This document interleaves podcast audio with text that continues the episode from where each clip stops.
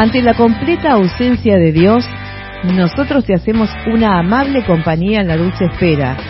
Cada sábado de 10 a 12 por la 102.5, seguimos imaginando un mundo más agradable.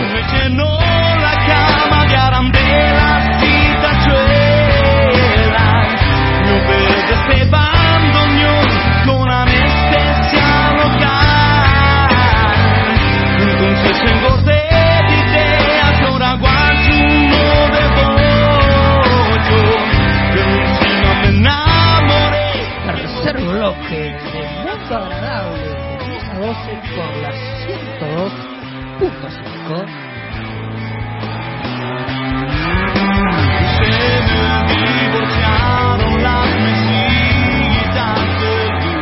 Con divididos de fondo y con un Dios boludo en la ausencia.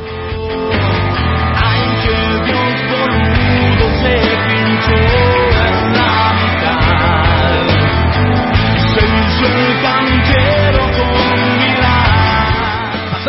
deportivo de Axel, charlamos, debatimos y dimos nuestras formaciones.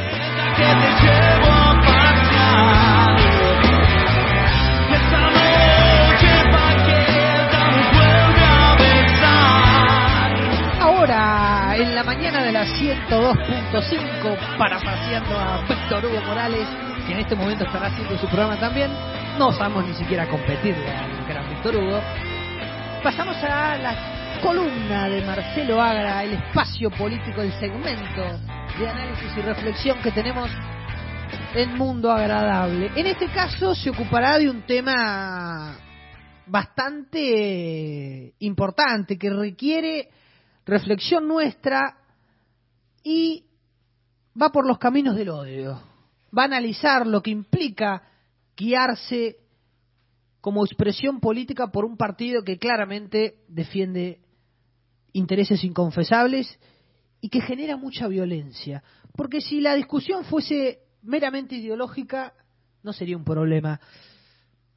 Pero cuando odias, la cosa se complica bastante. Momento entonces de escuchar a Marcelo ahora en este segmento político con su columna titulada Batallando contra el odio siempre se repite. Vivimos rodeados de falsantes. Marcelo Agra se encarga de quitarles la careta en esta columna.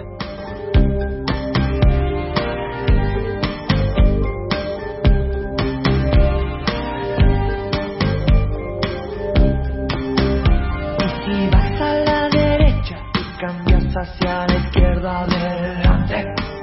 Buenos días, Juli. Buenos días, Julián. ¿Cómo están? Continuando con esta columna, este, vamos hoy a hablar un poco de, algo que está muy en boga también últimamente, que es el odio, ¿no? Estos días hemos visto, en estas últimas semanas, hemos visto hordas de furibundos que salen a, a decir, a insultar, demostrando toda su bajeza, pero con un sentimiento bastante eh, uniforme, que es el odio, el odio hacia todo lo que representa el movimiento nacional y popular, ¿no? Entonces uno piensa, oh, ¿cómo puede haber tanto odio? ¿Cómo se ha generado? Mi madre hablando conmigo, preocupada por esos acontecimientos y la verdad, este, que el odio no solamente que es algo inherente al ser humano, sino que en nuestra historia es algo que desde el principio siempre ha estado.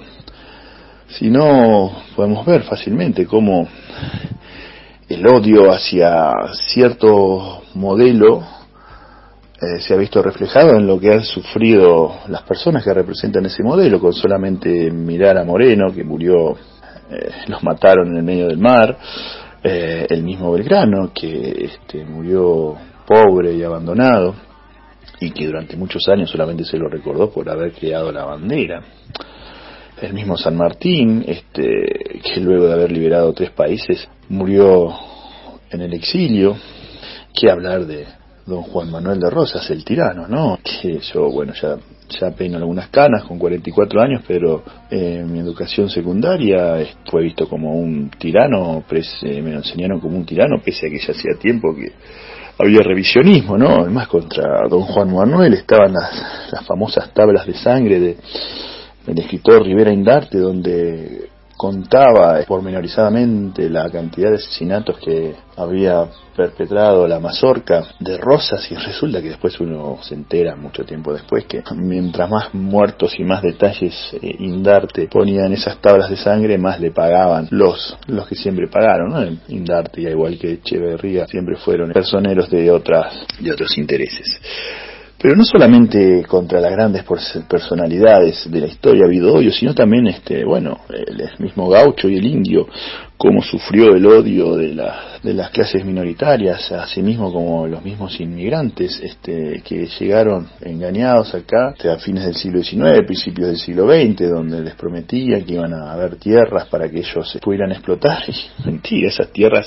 luego de haber aniquilado al indio y al gaucho, quedaron en manos de unas pocas familias y entonces estos este, inmigrantes quedaron apretujados en, el puerto de Buenos Aires viviendo en conventillos en un, un, hacinamiento terrible donde luego empezaron a pelear por sus derechos y ahí nomás todavía que se los trajo engañados después se los echaba ante cualquier este gesto anárquico o de índole social no o sea que siempre existió el odio ¿eh? Que hablar de Irigoyen cuando lo derrocan en el año 30, de una muchedumbre asusada por los grandes medios y, obviamente los grandes que siempre los medios defendieron, oh casualidad, los grandes, los intereses de la parte más encumbrada de la sociedad fueron y destruyeron la casa de Irigoyen porque decían que ahí había eh, lingotes de oro y bueno, después ni que hablar de, Perón, ya le hemos hablado un poco en nuestra anterior columna, este, de todo lo que sufrió el peronismo, los 18 años de exilio y de proscripción que, que, que se tuvo. No solamente eso, también hay un odio contra la misma democracia. Recordemos, este, yo ya, ya había nacido, tenía unos pocos años, pero cuando fue el primer, en el primer aniversario de la de la última dictadura cívico-militar eclesiástica ya por el año 77, la sociedad rural y la Federación Agraria Argentina salieron a saludar con beneplácito el accionar de las Fuerzas Armadas que estaban poniendo orden, ¿no? O sea, ese, ese odio va directamente contra la democracia. Entonces, el odio eh, no es nada nuevo. Ya lo dijo el gran Arturo Jaureche, que siempre lo estamos mencionando. La multitud no odia, sino que odian las minorías, porque conquistar derechos provoca alegría, mientras que perder privilegios provoca rencor. Pero aquí voy a hacer una pequeña observación y que en la actualidad, ya hace desde un tiempo, veo que ese odio va bajando en la escala social, si se me permite la suspicacia, ¿no? Ya que, bueno, vemos que ya mismos vecinos nuestros salen a marchar, o pudimos ver en las imágenes de marchando por Vicentina, gente que anda en un Citroën 13B bastante desvencijado que muy lejos está de los intereses de los dueños de Vicentín, pero haciéndolo con odio también, ¿no? Entonces, estos odiadores son, si bien siguen siendo una minoría, no solamente la minoría que pierde privilegios odia, sino también gente común como nosotros, que ya han sido colonizados, de los famosos desclasados también de los que hablábamos la, eh, la semana pasada, que son personeros de intereses que no son los suyos. Entonces, viendo todo esto, digo, parece que el futuro se nos depara algo tétrico y sombrío ante esta, esta visión de, del odio generalizado, pero siempre uno ve el vaso medio lleno y no medio vacío, y tenemos que seguir de pie juntillas esa gran frase que dijo nuestra gran líder, que fue, la patria es el otro. Y mientras siempre tengamos en presente esto, y eh, también teniendo en cuenta esa parte de la frase de don Arturo que decía que los derechos producen alegría, en un gobierno nacional y popular como el que estamos viviendo ahora, que llegó gracias al esfuerzo y militancia de todos, esos derechos generan y tienen que generar alegría, más allá de la situación calamitosa que se está viviendo a, nivel mundial. Entonces, lo único que nos queda decir, lo último de esta columna, es que el odio no se combate con más odio. Opongamos a ese odio eh, la fuerza de la alegría y también de la razón, porque la, la, razón siempre va a estar de nuestro lado, siempre va a estar de, de los movimientos populares que quieren el, el bienestar de toda la, la, población. Que no le demos más bola a esos farsantes que siempre existieron desde un primer momento que inculcando odio solo intentan defender intereses ajenos al pueblo.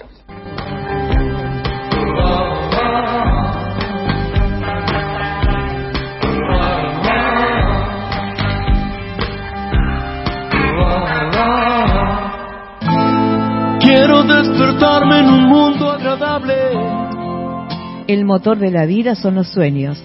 A partir de allí nacen todos nuestros objetivos.